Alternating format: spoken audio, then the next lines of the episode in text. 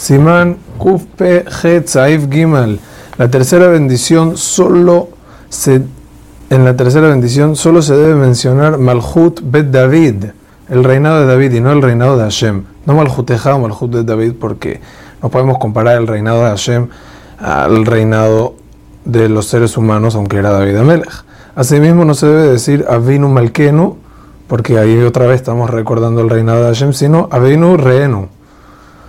El Rama escribe que cuando se aumenta Yalebe Yabo en Birkat, no se debe culminar el Yalebe Yabo con Melech Rahon Bejanun, como siempre lo decimos, porque otra vez estamos en la bendición que estamos recordando el reinado de David, entonces no recordamos el reinado de Hashem por respeto a Hashem.